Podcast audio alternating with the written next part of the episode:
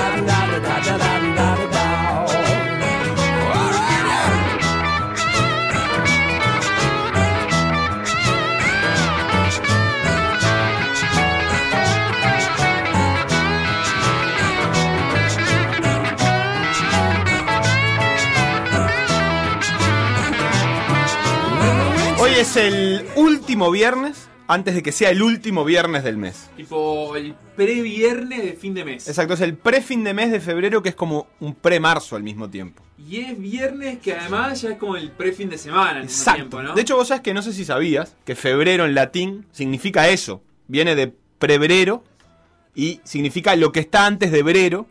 Y brero en realidad era el nombre viejo de marzo. O sea que en realidad febrero literalmente significa lo que está antes de marzo. A mí me cuesta creer esto que me decís. ¿Vos ¿eh? ¿No, qué? ¿No lo inventaste? ¿Qué sé yo? Si ahora cada uno inventa lo que quiere en realidad. Ah, sí, como Sí. que, por ejemplo. Y ponele, al final a mí lo que me gusta de la era post-pandémica, esta o interpandémica, un Sí. al Inter, es que todo tiene una nueva forma de ser. ¿Entendés? Una refundación. Sí, ah, ejemplo- ¿sabes, sabes, sabes la palabra que me gusta? No es refundación, es reinventarse. Es, eh, un- se reinventa, reinventarse. se- con sinergia. ¿Vos te estás Yo reinventando? me estoy reinventando y, y la gente se reinventa, por ejemplo, la Liga Femenina de Básquet. Sí. Es totalmente nueva, mucho mejor, más humana, ¿entendés? Onda, ¿Sí? sí, más se arbitran ellas, ¿viste? Ayer Ah, no cayeron los Más jueces. hippie, no van los jueces, cada uno cobra lo que quiere, como una cosa así, ¿entendés? ¿No, no te parece que hay más ejemplos de eso? Y, y bueno, sí, como el bar del fútbol uruguayo, ¿viste? Claro. Que, eh, bueno, sí, en esta cancha sí, en esta no, en este partido puede ser, capaz que venimos a veces. Quiero ver cuándo Onda. salga, con cuántas cámaras, capaz que un, un bar te lo hacen Eh, a no una importa, cámara. tomátelo más live, Facu es viernes, tres canchas, ahí van en algunos partidos, los sorteamos. Sí. Es, es- es como una era... No Es- nos compliquemos. Está esa burbuja, viste, de la Liga Uruguaya que eh, medio que sí que es, pero no es, porque había burbuja, pero Aguada clasificó a la final y se pudo ir de la burbuja. Y recién volvieron ayer y les hicieron un hisopado. Pero ¿para qué les hicieron un hisopado si se contagiaron en estos días? No importa, Que Facu, es viernes, eh, era, Y post-pandémica, ya ya, quedan menos fue. equipos y estamos en la fue, ya final. fue, ya fue. Pa, La verdad onda que- hoy, el concepto es, no nos compliquemos, Facu, no nos compliquemos. Pa, así que ahora empieza la edición 750 de Por Decir Algo, un programa que no está seguro de nada en la vida, pero que si tiene que inventar, inventa. Vacaciones y por decir algo. ¿Qué más se precisa? Salario vacacional lunes a viernes a las 13.30 PDA Radio. PDA Radio. Todos los deportes en el verano de M24.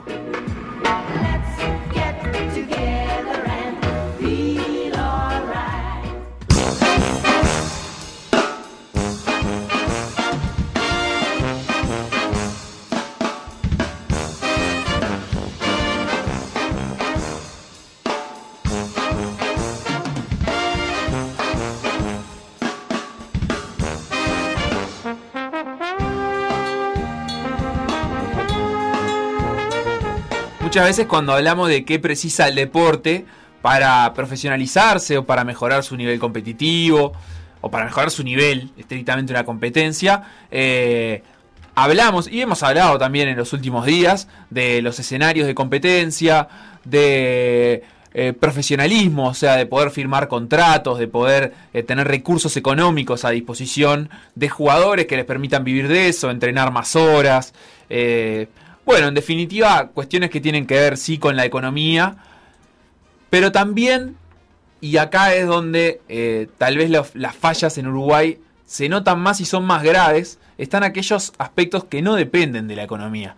Dependen, te diría, de una organización seria. Y esa organización seria es más que eso, es hasta un poco de, amor por esa camiseta. Eh, por esa camiseta eh, de, una federación, de un deporte, de una disciplina, o en este caso, de lo que vamos a hablar ahora, de una rama de una disciplina. Mientras se organiza una final eh, de la Liga Uruguaya de Básquetbol masculina en el Antel Arena, cosa que se entiende, es lógica, eh, condice al desarrollo que ha tenido el básquetbol en los últimos años. También es una de las razones por las que el Antel Arena directamente se construyó para albergar este tipo de espectáculos.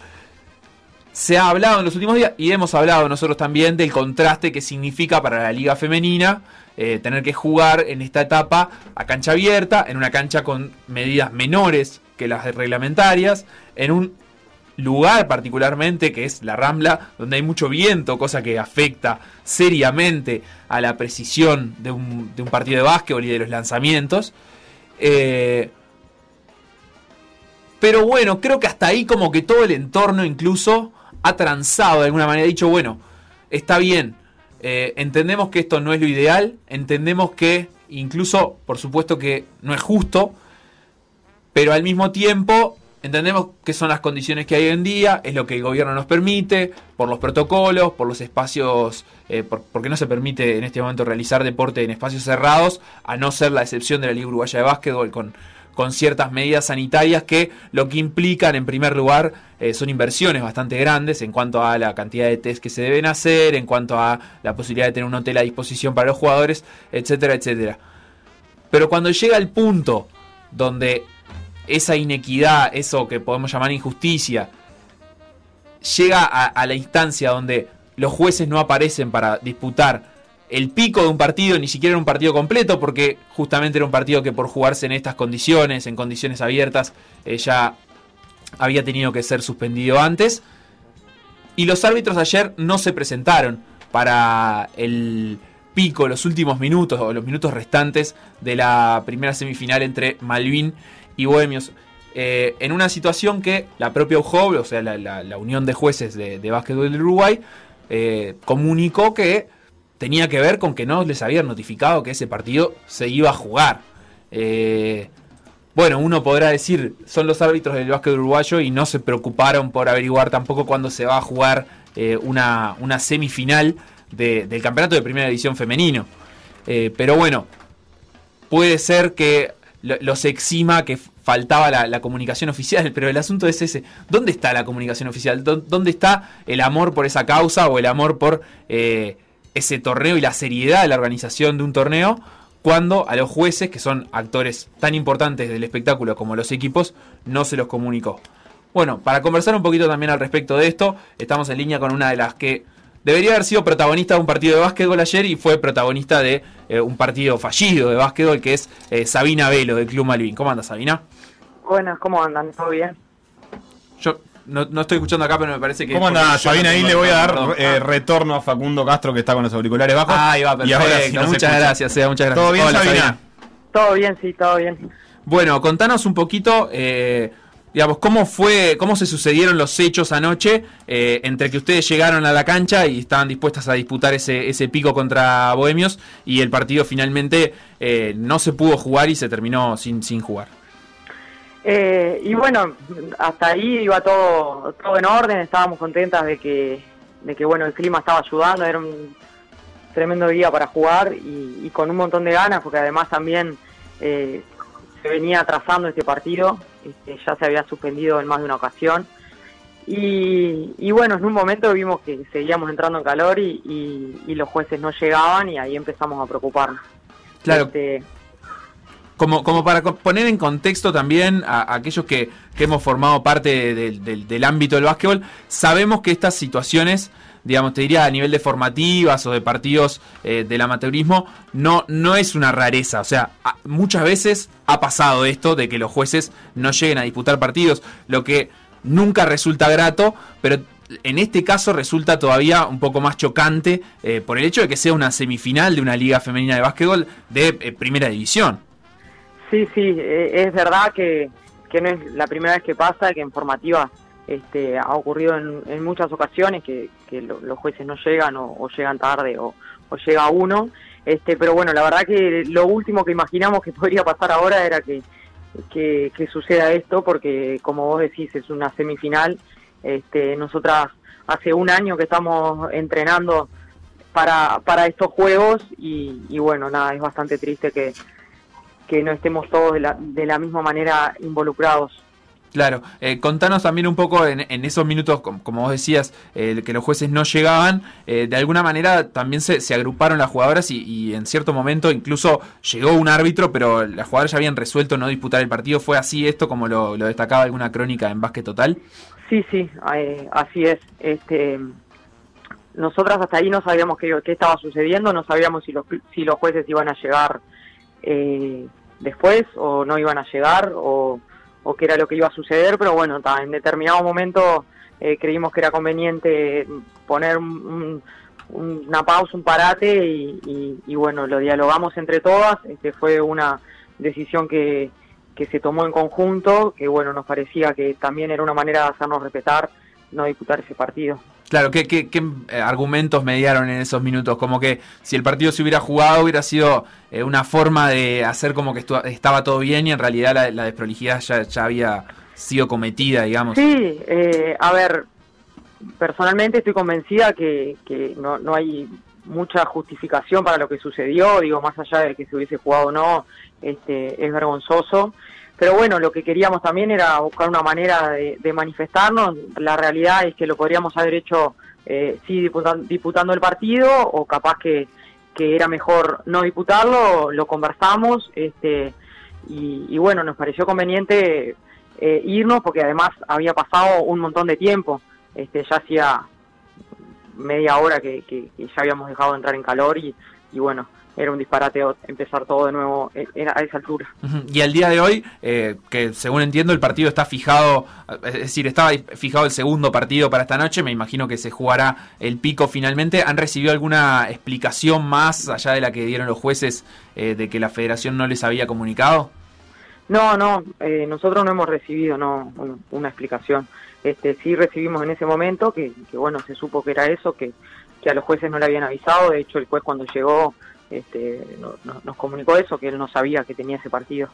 Bien, hablando un poquito sí del encuentro, eh, es un partido que Malvin viene ganando 38 a 10, eh, o sea que viene con, con cierta ventaja. ¿Cómo, cómo van a encarar, eh, si es que cambian algo, toda esta, esta, pausa, estas sucesivas postergaciones de, del partido para esta noche?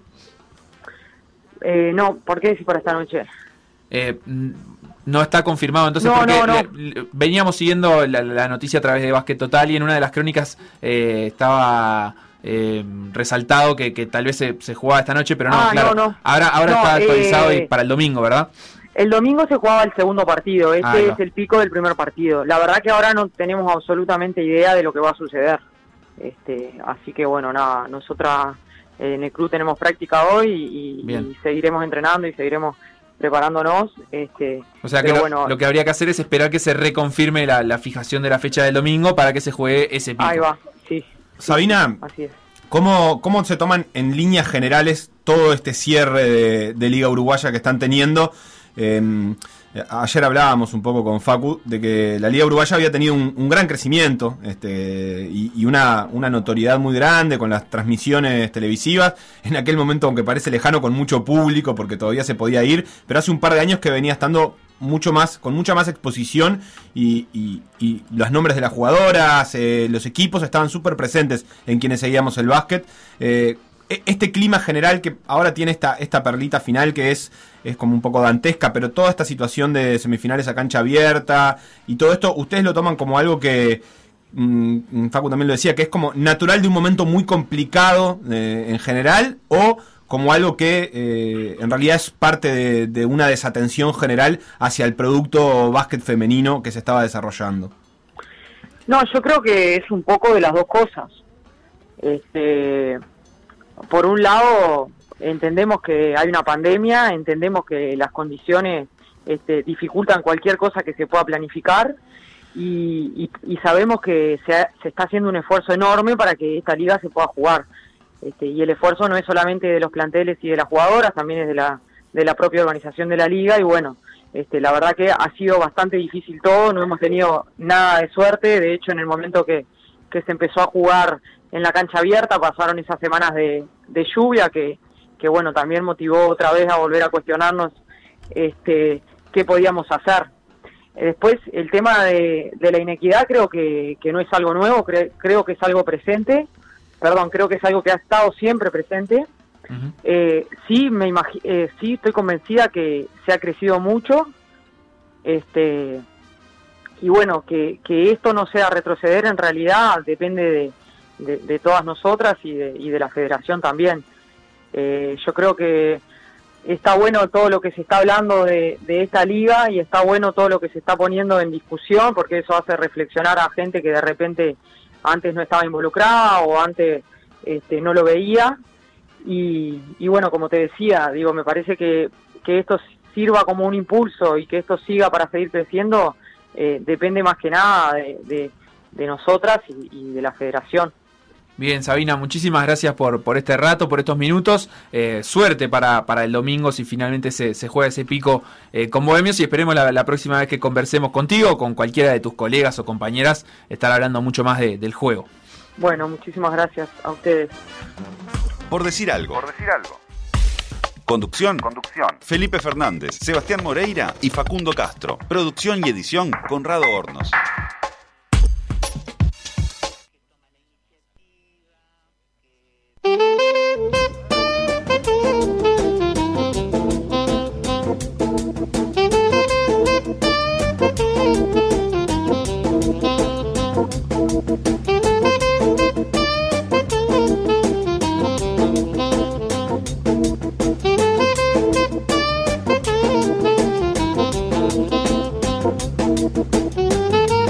Y vamos a meternos un poco con fútbol uruguayo, hubo tres partidos. El de la mañana, Fénix y Danubio empataron 1 a 1 y ya pasó por estos micrófonos.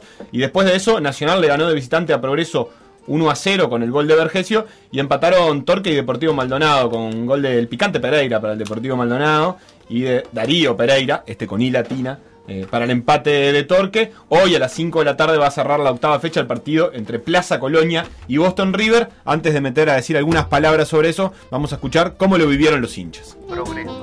Nacional. Es de carnaval y esta vez vamos a estar recibiendo en el Paradino Nacional. Progreso sale a la cancha con los mismos 11 que jugamos contra Danubio, donde volvimos a recuperar una victoria. Y bueno, vamos a ver si jugar contra alguno de los equipos que, que se dicen grandes nos permite arrancar una nueva racha. La última vez que, que vi jugar bien a Progreso, creo que fue en el partido contra Nacional, en, en el Apertura, que perdimos 2 a 1, pero que, que fue un partidazo. Vamos a repetir la historia.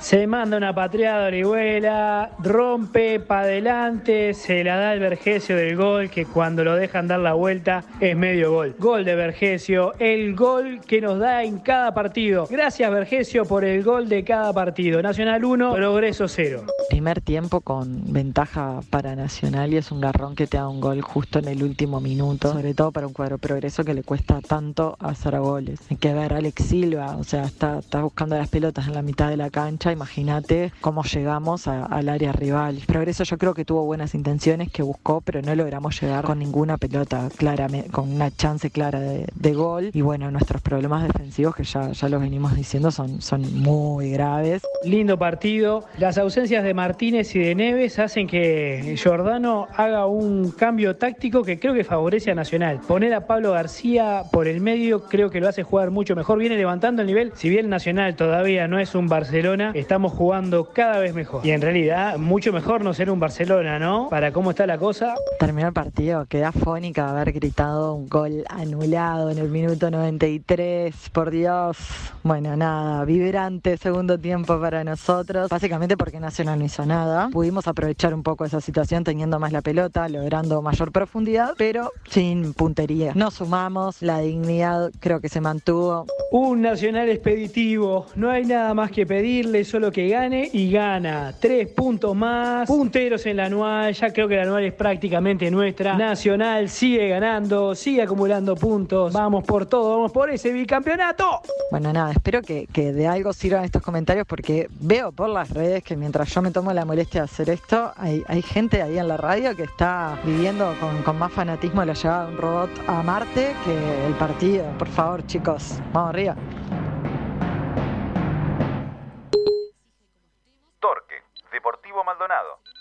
Al centenario contra Torque, a intentar cambiar la cara del mal partido contra River, la derrota, pese al invento de Claudio Pierre, la verdad es que lo perdimos nosotros. Y bueno, hay que recuperarse hoy, partido durísimo contra el equipo que mejor juega en el centenario.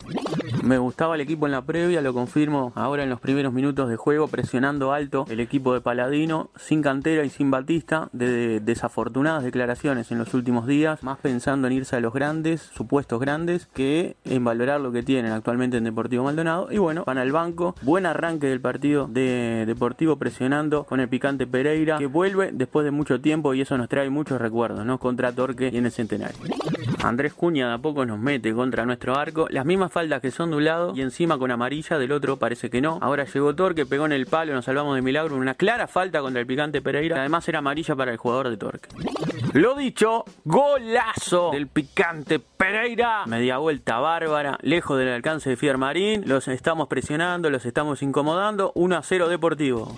Bueno, empató Torque, gran pelota metida en profundidad, tremenda definición de Dario Pereira, no la pudo sacar Lucas Núñez, 1 a 1 y mucho de partido por jugar. Habrá que salir otra vez a buscar, ponerse en ventaja porque si esperamos la vamos a pasar mal. Bueno, cerramos con empate, tuvimos chances para ganarlo, también lo pudimos haber perdido. Justo es decir que Cuña la verdad nos metió contra el arco. ¿eh? En el balance un buen partido del equipo, plantando cara frente a Torque, saliendo a presionar alto, con situaciones para ganarlo y bueno, aferrándose al empate en los últimos minutos, que sirve para sumar un punto más, eh, buscando el objetivo de los 45 puntos para salvarnos del descenso. Nos faltan 8, quedan 7 partidos, todavía la esperanza está intacta. Lo que pasó por decir algo, revivirlo en pda.uy o buscar los podcasts en Mixcloud o Spotify.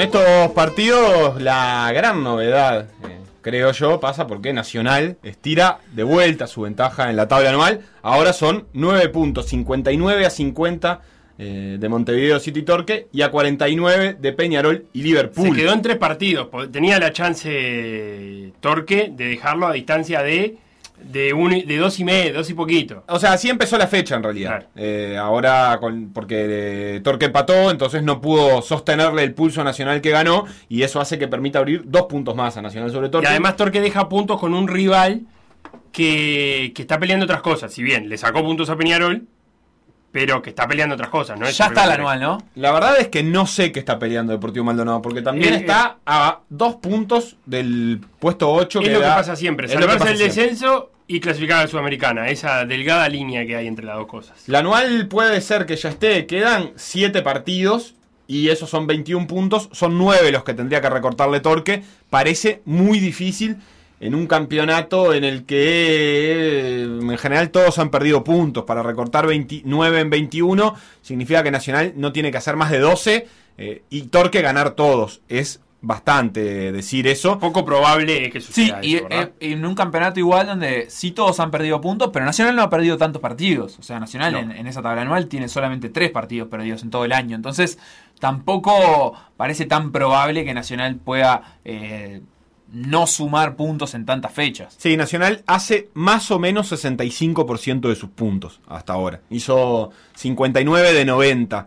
eh, lo cual hace, hace, hace difícil pensar que se le pueda escapar la anual. Y obviamente que está en carrera por el clausura también nacional, eh, que también fue primero de la apertura, aunque perdió aquella final. El clausura lo encuentra Liverpool con 18, a Nacional con 16. Montevideo City Torque con 15, esos están separados por un partido, a dos partidos con 13 puntos está Peñarol, Wanderers 12, Defensor y River tienen 11 ¿Viste? y podríamos seguir. ¿Viste el fixture que le viene a Liverpool, no? Defensor, Peñarol, River, Nacional. ¿Qué, qué te genera eso? Me genera de que en, el pro- en las próximas cuatro fechas eh, se juega todo, porque son a jugar contra los dos grandes.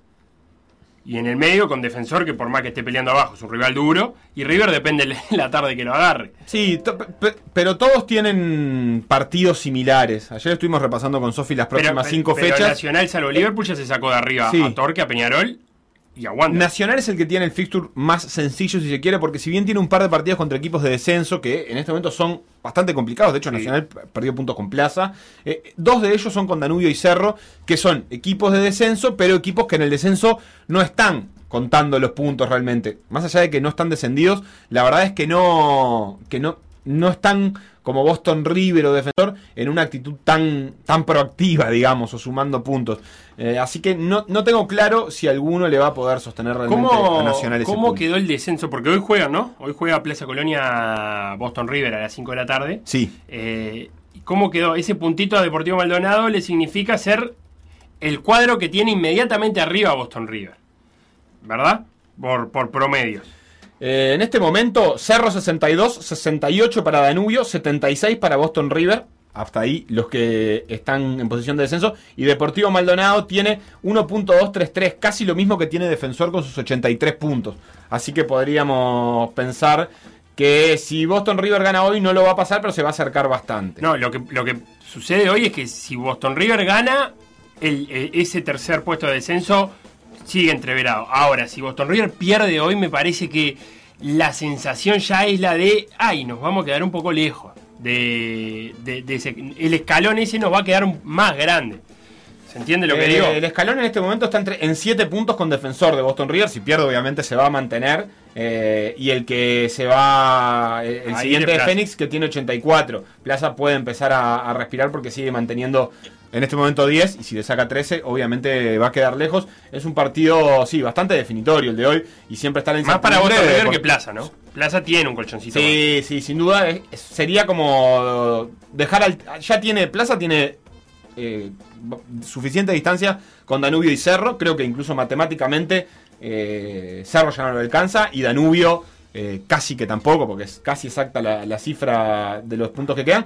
Si, el- si elimina a un tercero, es decir, le saca 13 a falta de 21, creo que por este año se puede dar por salvado. Boston que viene de 4 sin ganar, después de haber tenido ese arranque que lo tuvo hasta líder de clausura.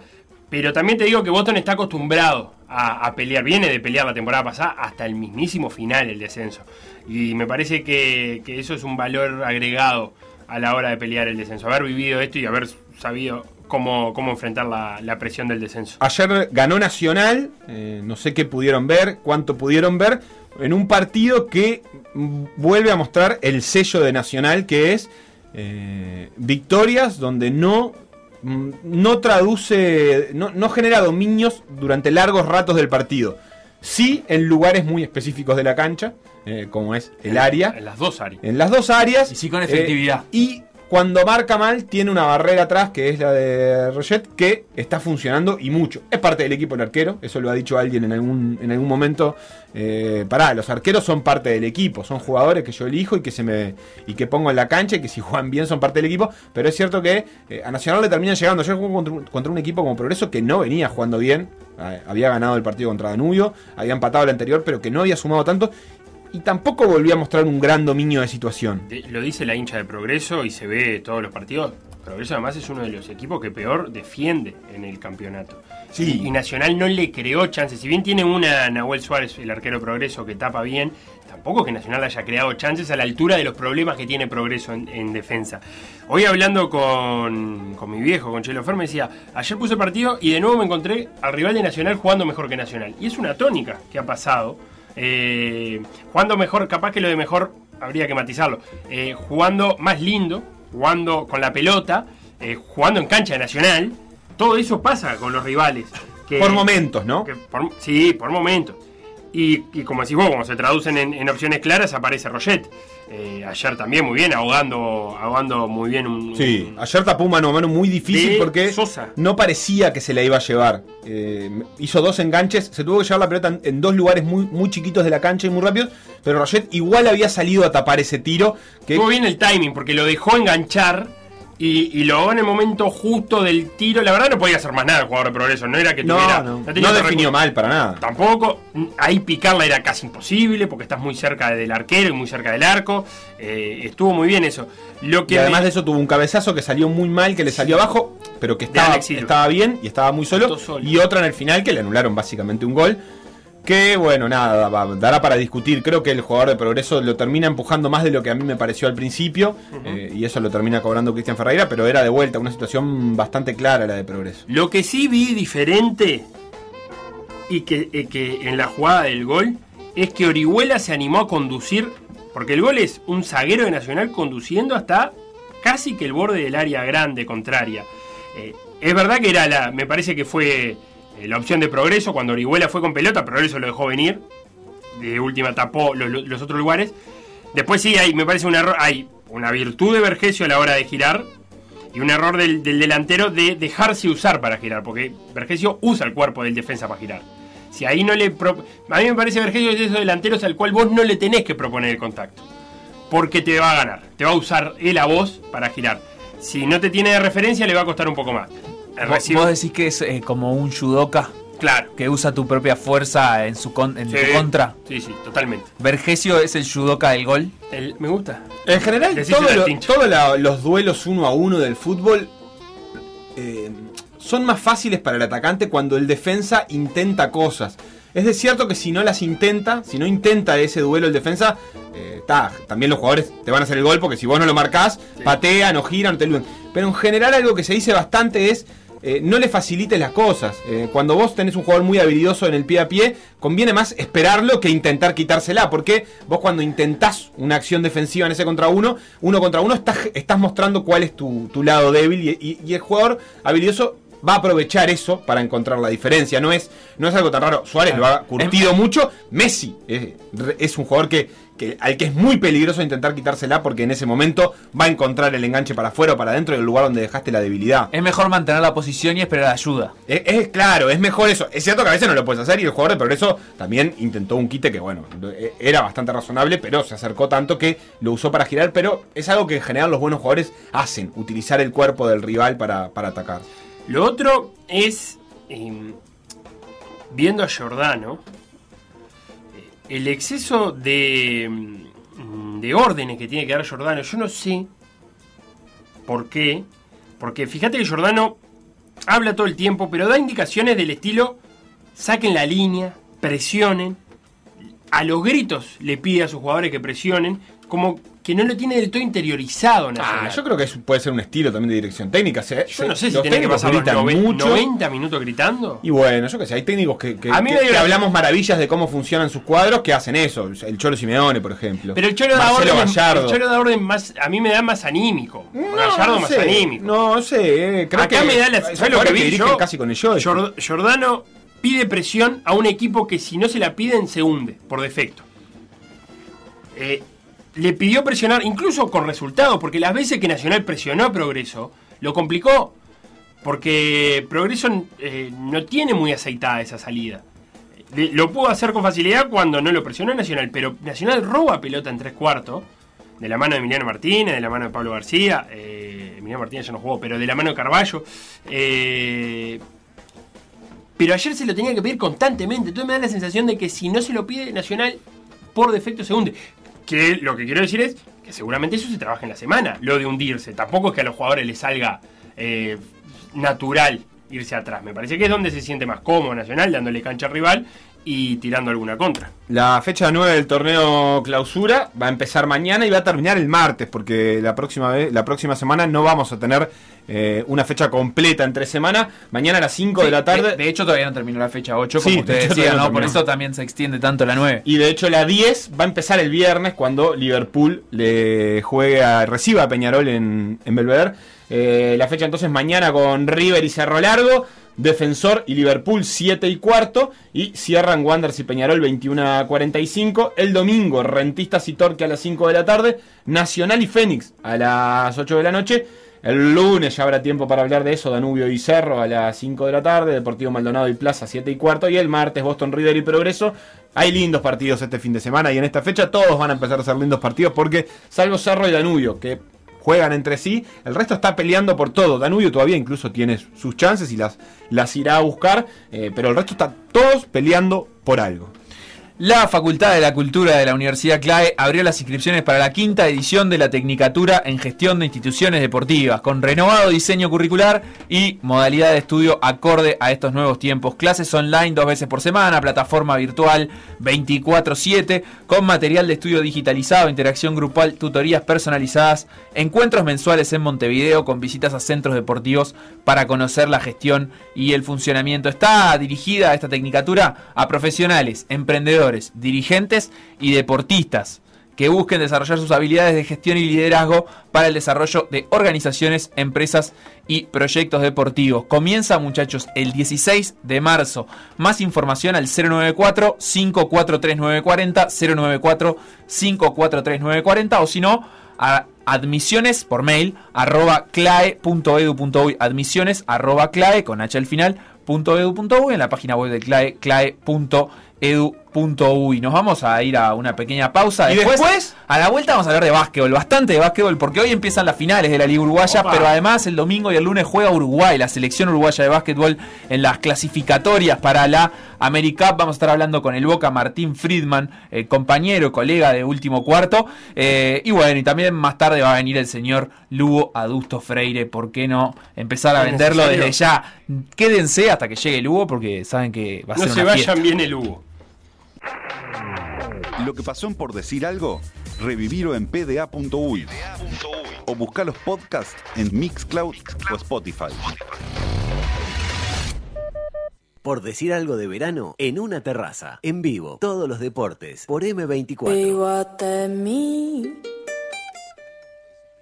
quem deixou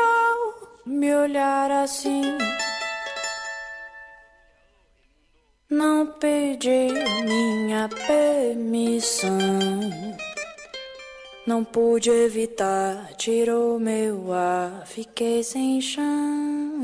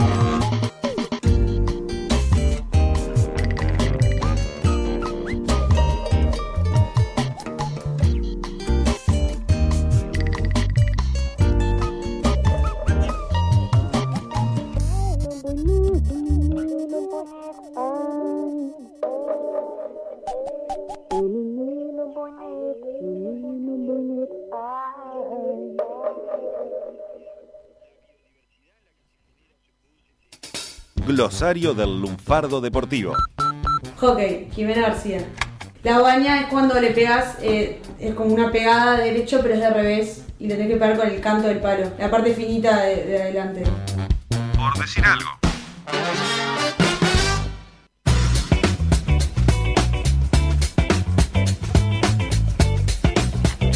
Bien, y nos toca meternos a hablar de básquetbol porque hay básquetbol y mucho a partir de hoy, pero en este fin de semana y hasta el lunes. Te diría que en realidad de corrido, porque después las finales van a seguir. Hoy empiezan las finales entre el Club Truil y Aguada. Eh, estamos hablando de las finales de la Liga Uruguaya de Básquetbol que se están disputando o se van a empezar a disputar en el Antel Arena como todos estos últimos partidos y que serán, a diferencia de los últimos años, al mejor de cinco partidos. 21 a 15 arrancará el partido entre Trubil y Aguada que entre otros lo tendrá al señor Martín Friedman en la transmisión de último cuarto aquí en M24 y en línea con Martín Friedman estamos para conversar eh, sobre estas finales y también sobre la participación de Uruguay en la AmeriCup que será el fin de semana. ¿Cómo andas Martín? Hola, ¿cómo están? Buenas tardes, ¿todo bien? ¿Andan bien? ¿Cómo andas, Martín? Con muchas ganas de, de hablar de básquetbol y sobre todo empezar hablando de, de esta final. Eh, Aguada, gran favorito a ganar la liga desde que se armara el equipo por allá por mediados de 2019, también por presupuesto, pero por nombres y figuras. Eh, Trubil con, con otro perfil. ¿Qué, ¿Qué podés olfatear vos para, para estas finales que arrancan hoy? Bueno, para mí va a ser una, a ver, un poco lo hablamos ayer en el programa, para mí va a ser una, serie súper atractiva desde lo, desde lo táctico, ¿no? Para mí va a ser muy rico desde lo táctico. Me parece que los dos equipos tienen algunas estructuras similares en algunas cosas y otras no tanto. Un poco yo hablaba ayer de lo, de lo primero que tenía que, a ver, que Aguada tratar de anular a Trubil. ¿Qué chances tenía Trubil? Para mí es corriendo, manteniendo el destino. El ADN ese que tiene Trubil de correr es un equipo súper intenso. Tienen 10 jugadores, obviamente, que, que pueden hacerlo y tienen el nivel para hacerlo. Y me parece que Aguada lo que más sufrió en la serie con Nacional, salvo el último partido que lo ajustó totalmente, fue los puntos de contraataque y en transición. En el cuarto partido, en el cuarto partido de la serie de Aguada y de Nacional. Aguada hasta el tercer cuarto donde fue jugable el partido, porque después se quiebra totalmente y el partido se rompe, anotó 43% de los puntos de Nacional fueron de contraataque y de punto tras pérdida y de transición ofensiva, o sea, un montón.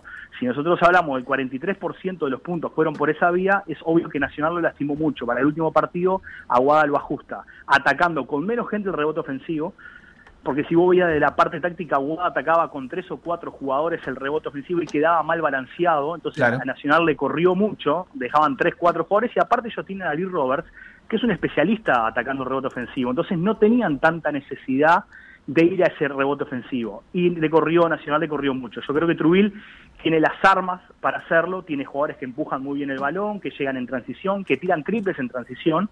Por más que no han estado muy efectivos en los playoffs, están apenas en un 29% en triples en playoffs Trubil, y yo creo que es un arma fundamental para esos poder tener buenos porcentajes. Pero me parece que Trubil si le corre, si logra dominar el rebote y una defensa sobre todo muy impresionante sobre el balón en media cancha, lo puede la llevar a estimar a Aguada. Aguada si mejora obviamente la transición defensiva, después en el 5x5 se puede resguardar un poco más. Claro, Aguada tiene, tiene un uno contra uno muy fuerte en sus principales figuras, ¿no? Como que se basa bastante en eso para, para su juego de ataque. Trubil tiene otra, otra forma de, de armar el juego, te diría más una construcción eh, desde, desde el pick and roll y buscando al, al compañero libre, ¿no? Sí, yo creo que lo que, a ver, los dos lo que se pueden lastimar me parece que es en el 4. Me parece que, o sea, tanto Mainoldi jugando el cortinar, el pop, cortinar y abrir, yo creo que a Thornton, si estamos hablando de la formación inicial que cada uno de los equipos va a tener, yo creo que ahí pueden generar una ventaja y una, una rotación temprana, que ahí Aguada va a tener que ajustar y después volver a ganar los unos contra uno y los recupero. Pero lo mismo para el otro lado, yo creo que Mainoldi puede sufrir mucho también jugando con Thornton de frente al aro, porque tiene un primer paso muy fuerte de mano derecha, como vos bien decías, que juegan muy bien los unos contra uno. Entonces yo creo que en el, en el 4 para mí va a ser clave en la serie, porque es donde se pueden abrir miles de autopistas como para atacar y empezar a sacar ventajas desde ese lugar.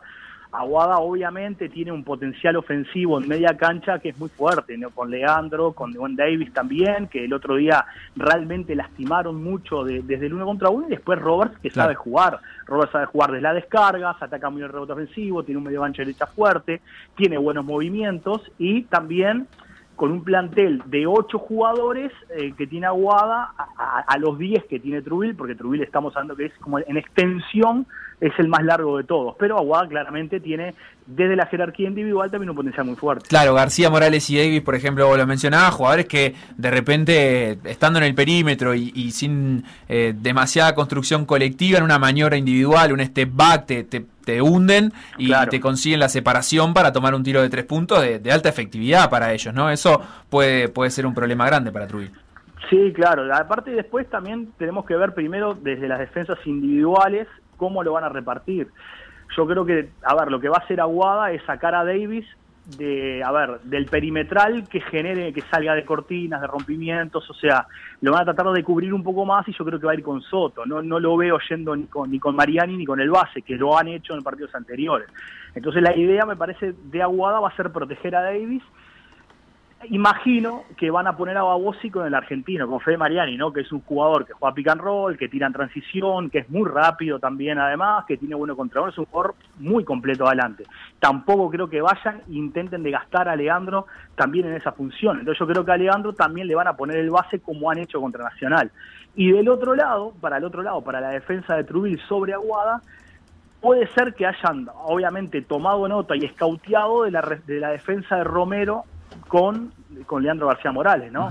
Que realmente en el cuarto juego le fue muy bien y el otro día Leandro no necesitaron tanto de Leandro para anotar, pero me parece que también ahí podría como emparejar a Marota, que es el base inicial, ¿no? Con Leandro y repartir los otros dos perimetrales. Entonces me parece que también lo que te digo, va a haber ju- ajustes y contrajustes. Para mí va a ser una serie muy rica de lo técnico, de lo táctico, para ver y analizar. Después lo otro es el poco descanso para mí que tuvo Aguada en estos, que jugó una serie muy larga y, y sobre todo de la parte psicológica, por más que son jugadores que están totalmente amoldados a jugar ese tipo de partidos, pero bueno, también puede haber algo de lo físico Claro. con que viene descansado. Sobre todo eso que decís vos también de que Aguada cuenta con un plantel más corto en su rotación, eh, capaz que se ve obligado a estirarlo un poquito más, o si no, bueno, a, a justamente tirar de, de jugadores más cansados en, en momentos decisivos. Sí, claro, y aparte, a, a ver, Aguada, a mí lo que pasó para mí en el cuarto juego con Nacional es que ellos bajaron la tensión competitiva. Ellos inconscientemente eh, se le lastima al extranjero nacional que había sido el mejor jugador en la serie hasta el momento, eh, levantás un poco inconscientemente, levantó a Aguada y Nacional yo creo que aprovechó bien. El otro día entraron al quinto partido como lo tenían que jugar, con mucha energía, eh, con un desgaste físico importante, de jugadores jugando una carga de minutos importantes, porque como bien decís vos, no tiene tampoco una rotación tan larga, entran, tiene tres jugadores que entran del banco que realmente le cambian el ritmo defensivo, como es Sarni y Federico Pereira, que van a ser importantes en esa rotación, y el mismo Isaguirre.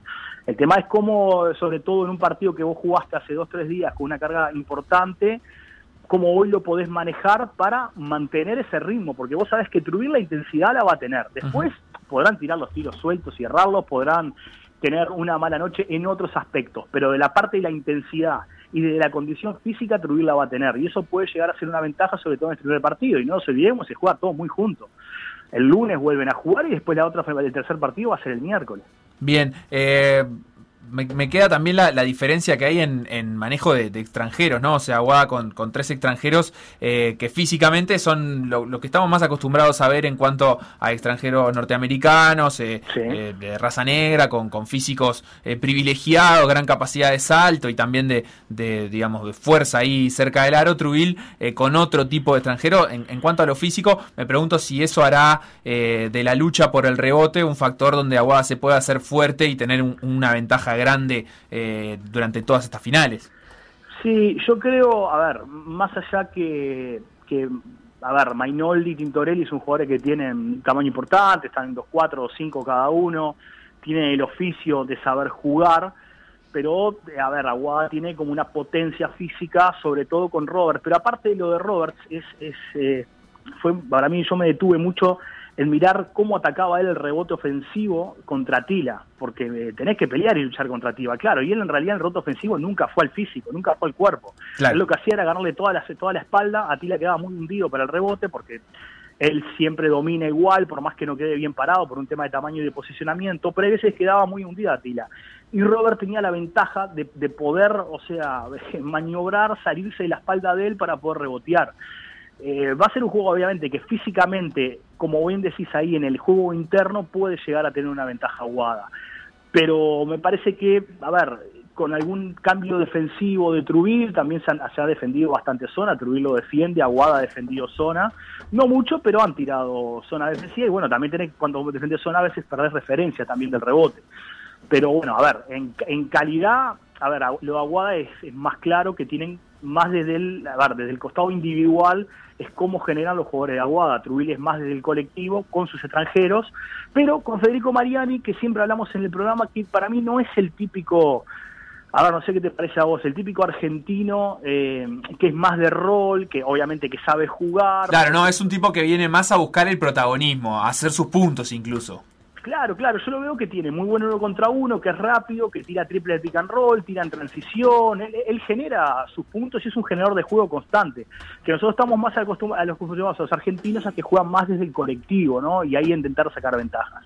Sí, sí, sí, totalmente de acuerdo. Incluso eh, tam- también, digamos, su, su agilidad eh, en- y, y su capacidad en el, en el uno contra uno, en la maniobra individual para, para generarse sus puntos, es una pieza importante para Trubil. Y un jugador, como te diría, Trubil no tiene otro. O sea, repasábamos en el caso de Aguada, ya rápidamente puedes citar dos ejemplos en Davis y García Morales de jugadores que tienen de repente esas características. Yo creo que eh, Trubil no, no, no, no abunda. O sea, generalmente apunta más a una generación de tiros más colectiva. Del colectivo, claro, y yo creo que puede sacar ventaja y tirar muchos triples abiertos si no paran el balón y llegan jugando y encontrar rotaciones tempranas. Ahí yo creo que puede sacar la ventaja Trubil. Después va a depender mucho, claramente, del tiro de tres puntos. Y el otro día Aguada, que estábamos acostumbrados a Aguada a tener buenos porcentajes y muchas veces eh, depender un poco de eso para, para ganar los partidos y mantenerse en el juego, el otro día prácticamente ganó sin tirar muchos triples ni con buenos porcentajes. Entonces también eso fue importante para Aguada, generar desde otro lugar, con terminaciones más cerca del aro, ganando más el uno contra uno, con asistencias cortas, con rebote ofensivo. Entonces a veces, viste, cuando dependés mucho del tiro de tres puntos, también a veces puede ser, por más que a mí me encantan los equipos que tiran y, y me fascinan y prefiero ver ese tipo de equipos, a veces eh, se te limita un poco también el juego a jugar solo a porcentaje. Estamos hablando con Martín Friedman, entrenador de básquetbol y también eh, parte de la transmisión de último cuarto que esta noche arrancará a las 20 horas con el partido que empezará sobre las 21.30. El otro día eh, un oyente casi que descubría por, por Twitter y, y tuiteaba eh, que el retardador de, de- de señal, de, por decir algo, eh, con las transmisiones de fútbol sirve también para las de último cuarto, para poder sincronizar el relato del ¿Se lo básquet. cobramos eso, eh, Facu? con la ¿O tele. No, no, no? es, es- es gentileza de la casa, eh, te diría. Así pero. Es un yo- servicio de la comunidad. Ahí está. Yo te- yo- hoy voy a estar seguro con esa transmisión. eh, pero bueno, también Martín va a estar en el, el lunes, si no me equivoco, si no me pasaron el dato, en la transmisión de Vera, porque Uruguay juega un par de partidos por la clasificatoria a la AmeriCup. Domingo a las 4 y 10 de la tarde de nuestro país y lunes a las 4 y media de la tarde de nuestro país. Partidos que van a ir eh, en transmisión por internet eh, por Vera Más, que también estarán en último cuarto. ¿Cómo, cómo ves a la selección uruguaya para este par de partidos? Eh, creo que de alguna manera se- como que todo el ambiente está tomando esto como un trámite, ¿no? Algo que Uruguay debe hacer para clasificar, pero que ya está todo el pescado vendido. Sí, primero que primero transmitimos el partido, el, el sábado transmitimos por la radio el partido. Eh, también, también el del domingo. El de- claro, el del, perdón, el del domingo. El del Ahí va. domingo transmitimos por la radio, y los dos partidos están casi confirmados, el del domingo seguro. Este, bueno, yo lo que creo que Uruguay lo que está intentando hacer es un equipo joven, y lo que está, está intentando es construir un equipo, ¿no? Eh, jugar un poco más, eh, de a ver, a lo que se juega a nivel internacional, por lo que vimos en los dos partidos este, en, en las ventanas anteriores, ¿no? Un equipo que intenta correr, que intenta llegar en transición, que juega por lo general con cuatro abiertos, con Serres de 4 o el mismo Haller de 4 y dejando un 5 solo adentro como Kirill o en algún momento Borsellino con mucha dinámica. Eh, a ver, no va a estar Parodi ni Vidal ahora, pero bueno, pero tenés a Joaquín Rodríguez, tenés jugadores que también que pueden empujar el balón y que me parece que está como en una construcción, un equipo que, a ver, tenemos que no pensar en los resultados inmediatos, independientemente que a Uruguay le fue bien de esos partidos. Sobre todo, a mí me dejó una muy buena sensación el día de Panamá, porque Panamá tiene jugadores que, tenían, que tienen experiencia, que juegan a nivel americano en, en, buenos equipos, y Uruguay la verdad que jugó un muy buen partido. Y mantuvo el estilo de juego, porque nosotros siempre que hablamos, vamos a jugar contra un centroamericano, y decir, vamos a bajarle el ritmo, porque si no, contra los centroamericanos entramos en ese ida y vuelta, y en realidad te puede a ver, te, hacer tener una mala tarde. Pero Uruguay respetó lo que quería construir, que es eso, ¿no? de un equipo dinámico, de muchas posesiones, y realmente le fue muy bien. Entonces yo creo que es interesante este momento de Uruguay, de, de, de cómo lo están viviendo, Claro. de, de los jugadores que se están citando y, y cuál realmente es la apuesta, ¿no? No, no hay, no hay como altas expectativas previas, pero al mismo tiempo eh, está todo para ganar, digamos, en cuanto a conseguir experiencia y a que se descubran figuras que capaz que hoy en día incluso todavía no estaban eh, tanto dentro del radar de la selección. Claro, y aprovechar a, a mañana además, ¿no? Est- estos jóvenes tener la oportunidad que se han dirigido por mañana. Entonces también no me parece un detalle menor. En este, en esta parte, digo que yo no digo que los jugadores, pero están todavía en un, en un aprendizaje y en una formación. O sea, entonces me parece que también es súper aprovechable poder convivir con el tipo, o sea, tener charlas tácticas con el tipo, o sea, en entrenamientos, en los prepartidos, la preparación de los juegos, o sea, me parece que es que es importante y sobre todo porque me parece que obvia- obviamente nos faltan jugadores que después eh, ante un pre, ante un preolímpico supongo que van a estar, como es Bruno, ni hablar, como es Vesco y como es Matías Calfani, pero bueno, pero que estos jugadores vayan teniendo esta participación y sobre todo, a ver, sumar horas de vuelo, minutos y que vayan siendo importantes los partidos, no solo para defender dos bolas y vuelvo otra vez, sino para tomar decisiones eh, en partidos oficiales internacionales y bueno, y después ver, a ver, yo creo que Uruguay obviamente tiene más que Paraguay, es un rival eh, que, que Uruguay tendría que ganarle bien. Y después el tema con Panamá me parece que es un muy buen partido también para aprovechar y jugar. Bien, te genera eh, la última preguntita, ¿alguna expectativa a ver eh, si, si Agustín Ubal podrá tener minutos en, en estos partidos? Agustín Ubal, jugador de, de Malvin, de la formativa, que eh, está jugando ahora en Barcelona. Sí, claro. eh, eh, a ver, yo creo que es la mayor expectativa hoy que tengo a este partido. Claro, porque Realmente. además me imagino vos lo habrás visto bastante en formativas. Agustín es un jugador sumamente talentoso, o sea, un, un virtuoso del básquetbol, de esos gurises que tienen eh, un talento eh, nato y, y- y que bueno, que, que genera cierta expectativa eh, en estas etapas de desarrollo, ver si, si después pueden dar el salto al primer nivel. Y a ver, primero, está en Barcelona, jugando en el Junior de Barcelona, eso ya, quieras, es- es- por algo ahí, no, no, no va cualquiera ahí, ¿no? Por decirlo mal y pronto, o sea, claramente tiene, tiene sus condiciones. Es un jugador, a ver, que es muy disfrutable verlo, eh, estamos hablando de un base escolta que debe estar ya en dos metros, ¿no? Más o menos esa es la última imagen que teníamos. Acaban de ganar hace un par de meses la Champions League de su categoría con el Barcelona.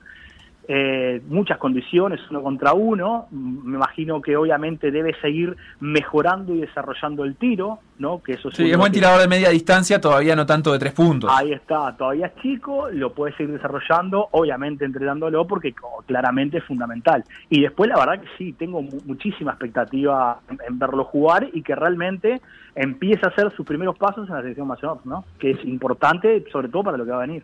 Martín Friedman, se te viene una maratón hoy a partir de las 20 horas en la transmisión Sí, de las finales de último cuarto. Domingo a las 4 y 10 es el partido y lunes a las 4 y media es el partido. Eh, en ese caso vas a estar en Veramás. Ahí está, es verdad. También, también de noche el lunes la segunda final que va a ser a las 22 horas. Así que bueno, básquetbol a toda hora. Por todos lados, no, no se puede quejar la audiencia. ¿eh? Muchas gracias me por- el servicio a la comunidad ese que hicieron con el retardador de me encantó, me encantó. Listo, pda.uy, lo pueden anunciar hoy en, en la transmisión de último cuarto. Un abrazo Martín, muchos éxitos abrazo, con, con la transmisión, te estaremos escuchando. Arriba, que sigan bien, chau chau. Si el 2020 te pareció malo, en el verano 2021 hay Por Decir Algo, en vivo, por M24.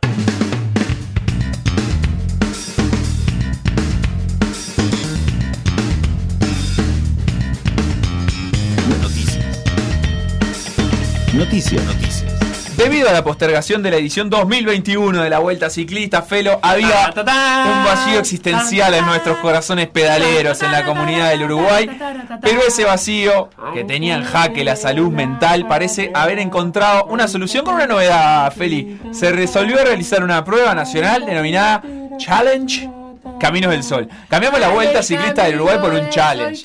Ya la verdad me decepcionó un poco. La prueba organizada por las federaciones de Cerro Largo, 33, Rocha, Maldonado y el Club Ciclista Minas y avalada por la Federación Ciclista del Uruguay, comenzará en Rocha el 26 de marzo y se va a extender hasta el 30, culminando en el departamento de Cerro Largo. Van a ser cinco carreras individuales que se van a desarrollar en días consecutivos, una en cada departamento organizador, aunque los ciclistas pueden participar de todas ellas, no es obligación hacerlo, o sea, no es una carrera por etapas, es una... Uno elige. eh, eh, exacto, podés elegir en cuáles... Ah, vamos a competes. anotar, no se va. Elegimos corremos un día. Pero lee, lee.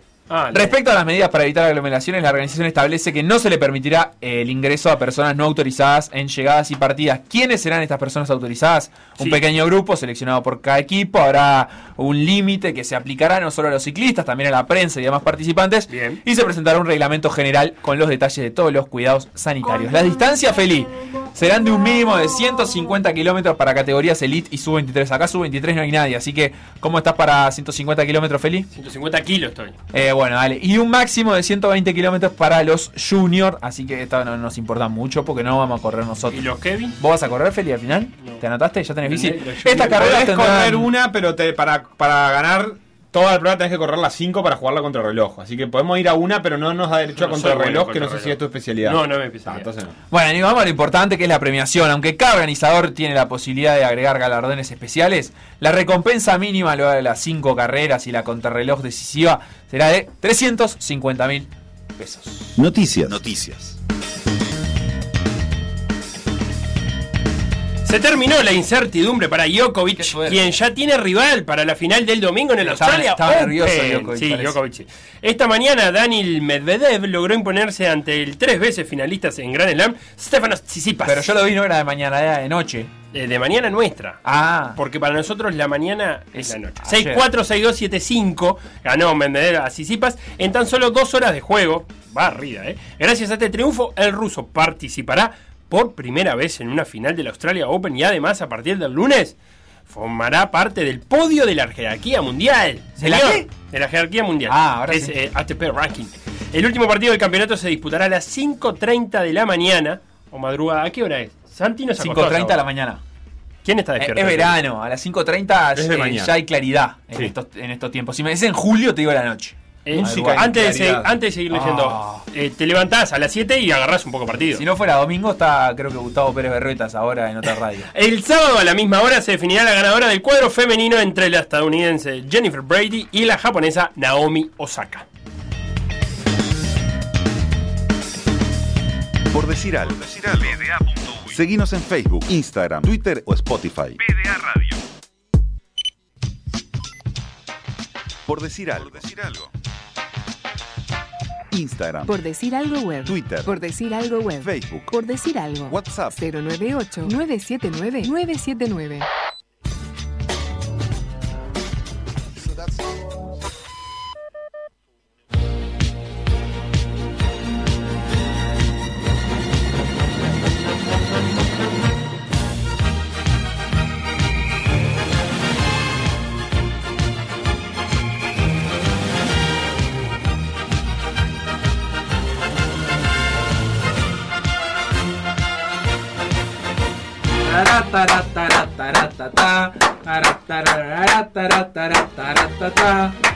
098-979-979. Sí, Felo, seguí. Felo, Felo, sí, sí, sí, que... No. Felo, seguí, seguí, seguí.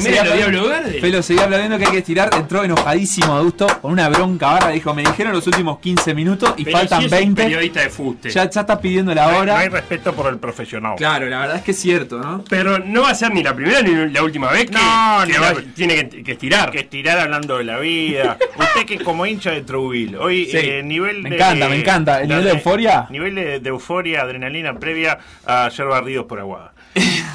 Bueno, ese- ese- esa última apreciación que usted hizo hace que el nivel de adrenalina no sea tan alto a este momento.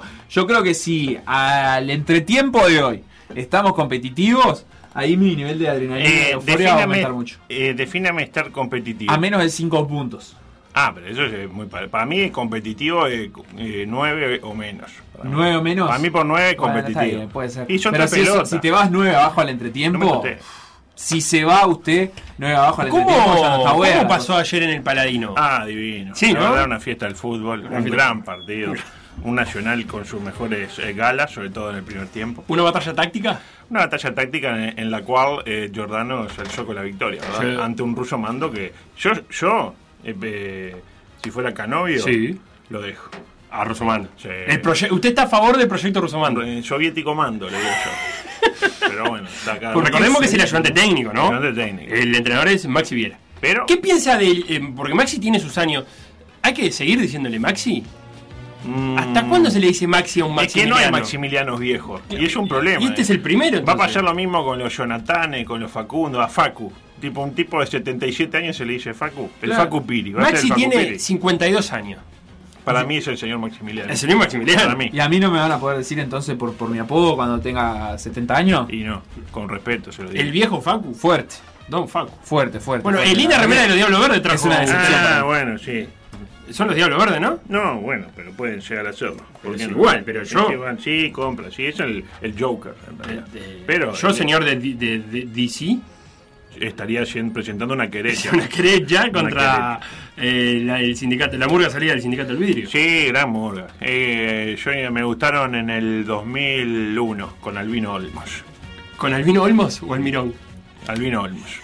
Almi- Almirón era el cupletero, pero Olmos era, Olmos era el, el primo. Albino Olmos era el sobreprimo. Estaba el primo y él se apoyaba a Eh, él. ya que hay que tirar, ¿qué piensa de ese concurso que propuso Ah. Tenfield, televisado? Pintoresco. Pintoresco. Pintoresco. ¿Qué propuso Tenfi? Yo no sé, no estoy al tanto. un concurso alternativo. ¿De qué? tipo, ¿De y carnaval? ponemos la pantalla y hagan lo que puedan, muchachos. Se sube la gente, poca gente que sube. Sí, no se puede subir todo. No, son 17 gladiadores. No, eso no. Ya son 10 y como. Son como 7 gladiadores. Hermoso. Y a, a adaptar los espectáculos a eso. Menos tiempo, 30 Sí. minutos. Eso, le puedo, eso puede rendir. Y, y se hace caminata, o sea, vale la pena ganar, vale la pena ir. Va- y quemarse- conjurado. Claro, vale la, la- la pena quemarse el recurso de la caminata, de repente, de, qué sé yo, de la caricia subrepticia al jurado. Porque. po- Por, un concurso alternativo. Después vale, después Eh, eso hay que, eso hay que eh, hablarlo antes, porque el carnavalero es mucho de contar las copas. Claro. Eh, entonces, si uno tiene tantos Hay- títulos. Hay que hacer un varones carnaval alternativo Se- también. sería como O- la copa- o el otro rinde ya.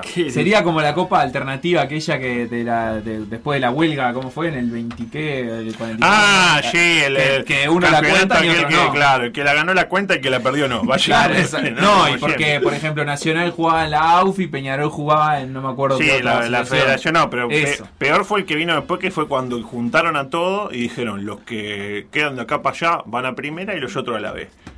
Y para Nacional ellos no son uruguayos y para Peñarol que lo ganó sí. La vida misma, ¿no? La, la discusión, el folclore. No, los equipos que jugaban, había algunas repasaron la lista de Los nombres preciosos. que jugaban en, el- en la federación donde estaba Peñarol. Estaba uno que llamaba Livingston.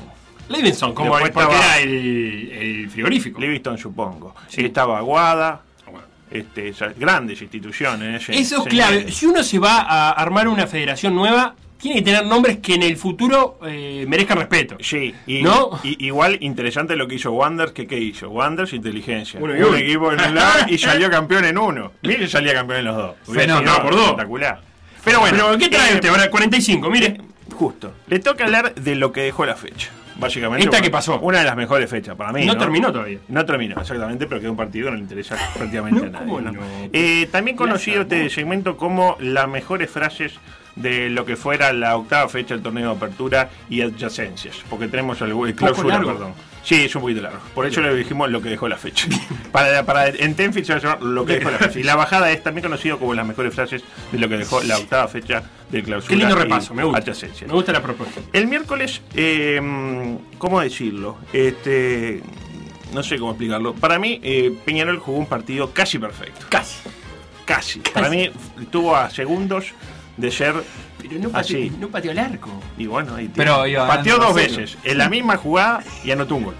Perfecto. Para mí, perfecto. Una economía. ¿Para qué más? Una economía de recursos. recursos. Si ganar 1 a 0 ganar 9 a 1 es lo mismo. Arbeleche hubiera estado fascinada. No, economía espectacular. recursos. Yo, claro que sí. Pero claro, en la, en la última jugada se le fueron dos puntos vitales en la lucha por clasificar a la Sudamericana, Sí. que es el gran objetivo. Creo que si se le da la posibilidad, Peñarol tiene que agarrar ese Uruguay 3, pero. Ya dijo que no. Ah, se equivoca. Se equivoca, ¿no? Se equivoca. pero ¿Por no. qué dijo que no? Está loco. No Igual me parece clave decir que no, porque si Torque está interesado, porque si vos decís que sí, te lo roba Torque. Ah, el tipo, ah, no lo Ah, ah. qué buena ella. Yo no lo quiero. Y Torque no, yo tampoco. ¡Ah, lo quiero! Claro. Pero- no lo voy a querer. Claro, pero después de que Torque haya dicho que no, que es Claro, la clave. claro, pero, eh, eh, está buena, está Eh, buena. Rubio, Rubio de inteligencia. Rubio, claro. Eh, pasa lo mismo con los jugadores. Tipo, no, yo a este no lo quiero. Y va al otro. Y no le, porque si usted dice que lo quiere, el otro también le infla el precio. Claro. Como que no no, es mala lo ella. debe- lo debe que haber no es mala ella de, de decir y venderlo después. Sí. Tipo, Inventar un rumor. Torque quiere. Pero dice, si llegan. Torque no, bueno, necesita. Pero póngale, qué sé yo, Liverpool. Ah, Liverpool ya es el 4, mal ejemplo. Wanderers. Wanderers. Dice, yo quiero ser Uruguay 3. Pero si llega aquella, no, quere- no quiero tanto. El famoso incentivo. El incentivo para no ser Uruguay 3, me gusta. Eh, decía, ayer un nacional en todo su esplendor, Sí. me, anoté Esplendor. por acá, derrotó al duro progreso en uno de los mejores estadios del mundo para mí. ¿Sí? Yo he ¿Qué le visitado- gusta mucho? Yo he estado en Wembley, Sí. he estado en... ¿A la el- Unión Soviética? ¿En el viejo Wembley o el nuevo Wembley? En el nuevo Wembley. No, en la Unión Soviética no pude. No, No, no, no. me llevaron en la otra emisión. Ah, llevaron mal, a- ¿eh? No, no, me quedé afuera. Priorizaron Llevaron ahí a otros tres compañeros que muchos se lo merecían. Eh, ¿O no? Estuve en el Estadio Natal, Oh. donde Uruguay eh, jugó el Italia. Morricón. Estuve en el Arena Corinthians. Importantes. Contra Estuve Inglaterra. en la Bombonera. Oh. Bueno, estuve en el campeón del siglo, me pongo de pie. Sí, Ahora, para mí el mejor es el parque Abraham. ¿Qué es lo que le gusta del Paladino Paladino? Tabaré Vázquez. ¿Qué me gusta el Tabaré? Todo. Todo. La concepción eh, global del, del, Del espectáculo, claro. Exactamente. Pero quiero hacer hincapié en algunas cosas. de fondo. No, la chimenea era un tipo, hay unos pastillales, está divino. Y después eh, la publicidad de tanques. De ta- Es espectacular. Quiero hacer hincapié en algunas cosas que se fueron escuchando a lo largo de estos días. ¿no? Empezando por algo que en realidad ya compartimos en el- nuestro espacio habitual en el programa que viene después, pero que vale repetir y que fueron de- en la realidad en el- las postrimerías de la última fecha, de la Mm. anterior. Pero vale la pena escuchar al coach Capucho cuando le expulsan mal al futbolista Rechauf. Todos dijeron, Mal mal, Rechauf. mal echado Rechauf, ¿no? Rechauf- Mal rechaufe. Mal echado Rechauf, exactamente. Que fue echado a instancia del cuarto árbitro. ¿Y qué gritó Capucchio? Gritó esto. adelante. Otra vez que no fue favor roja. Está mal lo que hiciste. Jonathan, hijo, Jonathan, no. No, no puede ser. No puede ser. No puede ser. No puede ser lo que hizo. No puede ser. No, no puede ser. Está lindo pausarlo ese, ¿eh? Correcto. Correcto, pero vehemente. Vehemente, pero eso. Pero me gustó. correcto. Correcto. Pero Vos vehemente. sabés que no fue. Vos sabés que no fue. Como ya asumiendo que el otro sabe que está cometiendo una Dale, Jonathan. En la misma línea, ayer partido en el, eh, como decíamos, en el, en el, mm, parque Abraham Tare Vázquez y Sí. Brian Ocampo que lentamente va recuperando su nivel. Porque había como, lo vimos fuera de su nivel en dos, tres partidos, jugando bien. Bien. Ayer ya como que empezó a mostrar... pero eh, es un juvenil. es un juvenil, tiene 32 años. No, tiene. Jugaba en el, en el 2018 jugó. Vamos a decir, Bueno, pero un jugó la final del 2018. Eh, Maduran a tiempo diferente los juveniles. Ayer hubo un principal eh, encono de Jordano con Ocampo, Bueno, ¿no? exactamente. Este, digamos que, ¿cómo decirlo? No tomó una buena decisión Brian en una jugada donde digo, mira que está la pelota acá, está peligrosa. Enganchemos hacia el lado de Nacional a ver qué pasa. Y se la puso en el pie a uno, no fue gol de casualidad. A lo que el estratega Jordano le intenta hablar con respeto al principio. Este, Brian no lo toma de la mejor manera, se siente ofendido. Y ahí sale una muestra muy sincera y genuina del entrenador tricolor. Adelante. Brian, Brian, serio, serio, no me pierdas esa pelota. Brian, tenés que tener responsabilidad, Brian. ¿Qué querés que te diga? Ahí lo tiene. Bien, eh, primero, ¿lo trató usted?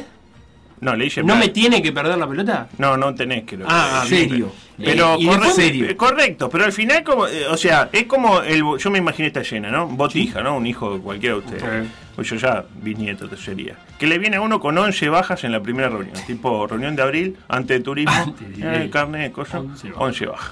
Todas menos las optativas. Y uno le dice, bueno, Brian, No podés traer 11 bajas por no Tenés estudiar. que ser. Te tenés que poner un poco las pilas, tenés que tener responsabilidad. Y el Brian se ofende. Y ahí uno pierde el objetivo y ¿qué No. le dice? ¿Qué querés que te diga? Claro, ¿qué querés que te diga, Brian? Que te aplauda porque tenés 11 bajas. Pero aparte me gustó porque ap- ap- a la seriedad y a la responsabilidad. Y a la pedagogía. Sí, le dijo. Porque es un técnico que no se queda con lo deportivo. Tiene que ser responsable. Apuesta al hombre. Es un mensaje de vida que le Es un mensaje para todos. Capaz que no es el mejor momento a los 70 minutos de un Claro, partido. y, y- y en un partido donde no hay gente y se escucha todo lo que está diciendo. Cambiando de protagonistas, escuchemos eh, ayer nota con el gerente deportivo River Plate, Leonardo Rumbo. Sí. Lo tiene, Rumbo. Sí, cómo no. Bueno, ¿qué dijo eh, Rumbo? Bueno, dijo esto a propósito del proyecto del fútbol femenino arsenero. Y bueno, si se da todo como pensamos eh, que Matías puede salir, ya estamos abocados y trabajando con otros juveniles también en diferentes posiciones. Pero lo que digo siempre, tampoco los clubes podemos poner eh, a tontas y a locas juveniles para estar con 8 o 10 jugadores dentro de la cancha. Creo que todos tienen su potencial, pero deben tener el espejo donde mirarse. Ahí lo tiene. No piensan Espere, poner a tontas y a locas No. juveniles en el ¿Dijo tontas o a tortas? No, tontas. Yo pensé lo mismo. Dije, pará, se fue el carajo. Pero no se está refiriendo. No, no, dijo tontas y a no locas refiere juveniles. al- al plantel y a las que se quejen, vio lo que le dijo, a las que se quejen le va a regalar un espejo donde mirarse así tipo maquillate y deja el fuego para los hombres. Es el- la da fuerte. Fuerte. eh, pero la del espejo es el insulto de Sendik. ¿No? Eh, Cómprese un espejo. cómprese un espejo. Pero eh, no conocía la expresión a tontas y a, A tontas locas. y a locas. No la conocía. ¿Usted la conocía? No, yo me acabo de enterar. Eh, Por eso pienso que no es una presión y que a la tonta, la de loca arriba no juega. No. La verdad, No increíblemente así. machirulo lo de rumbo. No. Y hay que acomodarle el homónimo a la política deportiva de la entidad aduanera. Pasó el gato Morgade y exigió un poco de respeto con la Fuerte chiquilina. el Gato Morgade. Eh, oh, fuerte, fuerte. Pero tal, no me quiero meter en. en- en- después su hija se enoja. Se enoja. Lo cierto es que Rumbo afirmaba. ¿Qué afirmaba la ¿Qué nota? Que el juvenil eh, Darcenero Arecho está vendido. ¿Y por qué se pregunta uno está vendido? Si es un botija. Bueno, eh, Giovanelli lo cuenta muy bien. Adelante. Y ahora la tiene Arezzo, le va a dar el remate al arco. ¡Oh! Desviado y afuera. Un remate de 25 metros. La pelota se va al córner. Se tuvo confianza Arezzo para prenderle. Iba a decir eso, que siempre está ahí, ¿no? Es decir, no se le ha dado el gol hoy, pero siempre está ahí. Tiene el ojo entre ceja y ceja. Acá le pegó de afuera, vio que estaba adelantado y rasado. La pelota termina rozando y sale. Pero insisto, buen intento, ¿eh? El ojo entre ceja y ceja. primero que tiene un ojo Tiene un solo. ojo es, como, es un cíclope, Claro. pero un Uno. cíclope raro, porque es un cíclope de dos cejas. Sí, Claro. porque el que Hasta- tiene el ojo en el medio tiene una ceja sola, general, Claro, ¿no? hasta Sí. ahora los cíclopes que yo conocía tenían una sola ceja, entonces Sí, claro. no, no Capaz que se la depila. entre ceja y ceja. Qué presión también, junto a las de. Tipo, usted dice que es como un Mauro más, pero que se depila la, el, El la parte de entrecejo. acá. Y ahí en el medio tiene un ojo. Capaz que se refiere al tercer ojo y es hindú. Increíble, ¿no? La verdad que, hinduismo. yo la verdad que Arezzo no, nunca me había... de- claro, el tipo juega, también, juega bien, es elegante, el tipo grande, parece un tipo de 35 años y tiene 14. Sí. Pero tiene un, el ojo entre ceja. Eh, eh, hubo gol de Felipe Benati, quiero decirle. Ah, bueno. Me, acaba de llegar estamos hablando de centro delanteros espigados De River Plate. Abegol. Eh, Abegol. Hizo un gol a España, o miento. Sí. Eh, y ahora está jugando La única en- vez que le ganamos a España en la historia en todas las divisionales, ¿sabes ese dato? ¿En serio? Sí, Con gol de habíamos Benati. ganado. Sub-20, ¿verdad? El de que se jugó en Turquía. 2013. Sí. Ahí está. Salimos segundos. ¿Cómo sabemos? Eh? No. sí, lamentable. Lamentable. Pero con mm, de amores, Los goles son de amores. guante de oro. Eh, guante de oro, pero en los penales no tajó ninguno. Igual lo más curioso se dio el miércoles en el Ubilla. ¿Qué O- pasó? O mejor dicho, no eh, estrictamente el Ubilla, sino en la transmisión que hizo Tenfield del Ubilla. Donde se dieron. eh, se dio una situación muy particular que un jugador fue eh, vio tarjeta amarilla por molestar al árbitro. ¿Una vez vio, escuchó eso? Eh, no. Bueno, ¿Qué hizo? A. Acción a favor de Peñarol. Cayetano la falta.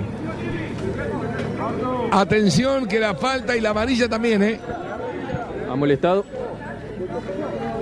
Bueno. Ha molestado el 18 en Cerro Largo, Alberto Ángel Cayetano. Cae Torres, tiro libre para No sé si escuchó. ¿Escuchó lo que dijo? Sí. ¿Qué dijo? Atención que la falta Escuché, y la amarilla escuché, también, ¿eh? Atento a la- lo que dice el. Ha molestado. Ha molestado. Bueno. Ha molestado el 18 Ha molestado. Ángel Ah, ah, de con H. Ha molestado. Ha molestado. Y lo dice, lo dice más de una vez. Lo dijo, claro, uno la primera dice, ah, capaz que le erró. No, no, ha molestado. Es decir, el colegiado estampó en el formulario. Futbolista número 5 del elenco local me ha molestado. Eh, Amarillo. Con voz pasiva, ha molestado, no mol- molestó no. No, no, ha molestado. Ha molestado. Eh, sí, exacto. Eh, más que voz pasiva vendría a ser un presente perfecto. Ha molestado. Qué fino, ¿cómo sabe el Hugo adulto de, de tiempos yo- verbales? Pero estoy muy pillo para estas cosas. Ah, y ayer de mañana jugó Fénix con Danubio. Lindo partido. Sí, Fénix Danubio. El equipo que tiene eh, menor tenencia de balón del fútbol uruguayo. Fénix. Y eh, que para muchos juega, es el que peor juega. Pero el que mejor se vende por su propio entrenador ante un equipo que está prácticamente descendido lamentablemente. Y la verdad ya dicha, el partido no estuvo muy bueno. Tipo como que la gente medio que se distraía. Inclu- ¿Cómo ha estado la cosa que entre Jocas y Giovanelli se pusieron a ver eh, manadas de pájaros? escucha. Saquen a instantáneo, Giovanelli. Mire los pajaritos allá enfrente. ¿Cómo van, eh? Impresionante, ¿eh? Sí, sí. Mirá, viene otra manada. Sí, sí. Dos manadas de pájaros tremendas, ¿eh? No, y allá viene la tercera, mírela. Ah, pero es una estampida. No, no, no, no. Porque Boca recoge el guante. No, no, claro, porque para mí es eso. Para mí el error de Giovanelli que induce al error. Es como que el botija que te distrae al guacho en la escuela. Dice, no, eh, Oscarcito eh, habla mucho. Lo que pasa es que Oscarcito lo sientan al lado del Brian, que ya Claro. sabemos por, por la bella anterior que no es muy responsable. No. Tiene donde baja el Brian. Este, Manada, mire usted. la manada, la manada, increíble. Eh, tres manadas. tres manadas Porque una va, dos puede Bueno. ser, pero tres manadas. Y mire eh, cómo será, este, este, cómo decirlo, que en determinado momento Jocas obviamente estaba fuera del partido, estaba viendo las manadas de los pájaros, Claro. lo típico. Y en una se pone a ver hinchas colgados del muro, y mientras está viendo hinchas colgados del muro, qué sé yo, gol. Allí relata Jocas el segundo gol de Danubio en ese partido que marcó el empate para Fénix, curiosamente. Observando el partido, viene el centro, el golpe de cabeza y está gol. Gol. Lo invalida, eh. Lo invalida Ro- Rodríguez o lo valida. Gol de Danubio, señoras y señores. Encuentra el gol. Fénix para empatar el partido 1 a 1. Ahí lo tiene. Gol de Danubio, eh, eh, empata Fénix. Qué Sí, curioso. eh, hay que desentrañar esa manera de razonar. Eh, sí, bueno. Me hay puse que- a pensar algo. Sí, dígame. Eh, ¿La manada se aplica a los mamíferos? Y yo qué sé. El mamífero volador, como un murciélago. ¿Se le Eh, dice bandada? Ah, bueno. Ay, qué Ah, pregunta. mira, si usted agarra- buscando en Google Claro. leones alados. Claro. Viste que Bueno, si una, usted una agarra que- Ahí podés tener una, una manada de pájaros. Se agarra tipo 10 vacas y las tira por el aire. ¿Es una manada o es una bandada? Es que ahí me. Pero, pero el murciélago vuela de por sí. Mirá, bueno. ¿Es una bandada de murciélago? Ah, bueno. Mire lo que Lindo estamos tema Para el próximo programa. Hugo. Especial de conjunto de animales. Sí, Está bueno. usted es el hombre más importante de la comunicación uruguaya después de Gerardo Sotelo, obviamente. Dice vestuario por, bestiario por Twitter. Ah, me encanta lo que dice Bestiario. Y bueno, un saludo a Gerardo que tuvo esa, eh, con mucho trino de cambiarle Televisión Nacional y Mm. ponerle, bueno, Televisión Peñarol quedaba mal. Entonces le pusimos Canal 5. Porque ¿cómo lo conoce la gente? Canal 5. Casi. Ah. Y por acá escribe Adrián y dice, ¿y si el juez le dice a Capullo? Capullo sí, no. ya sé que no fue, pero lo cobré igual. O, si Brian Oh. le dice al técnico, bueno, es parte del proceso. Claro, me ¿Qué gusta. pasa, eh? Me, gusta, me gustó esa- lo de, ¿sabes qué? Tenés razón, pero ¿sabes por qué cobro? ¿Sabes por qué lo eché? Porque puedo. Y te puedo echar a vos también. Toma, este para usted. Esta para usted. Qué rabia que te da eso. Ah, qué lindo. Ay, mamá. Bueno, Bueno, no vamos. muy rico todo. No, Eh, el próximo programa va a hablar eso. Eh, vamos a desentrañar el tema que la gente se pregunta. Murciélago. ¿Bandada? O manada. Manada. Manada voladora. Cardumen. En la piara. Eh, de tiara. Que le pone el pelo, Enjambre. Enjambre.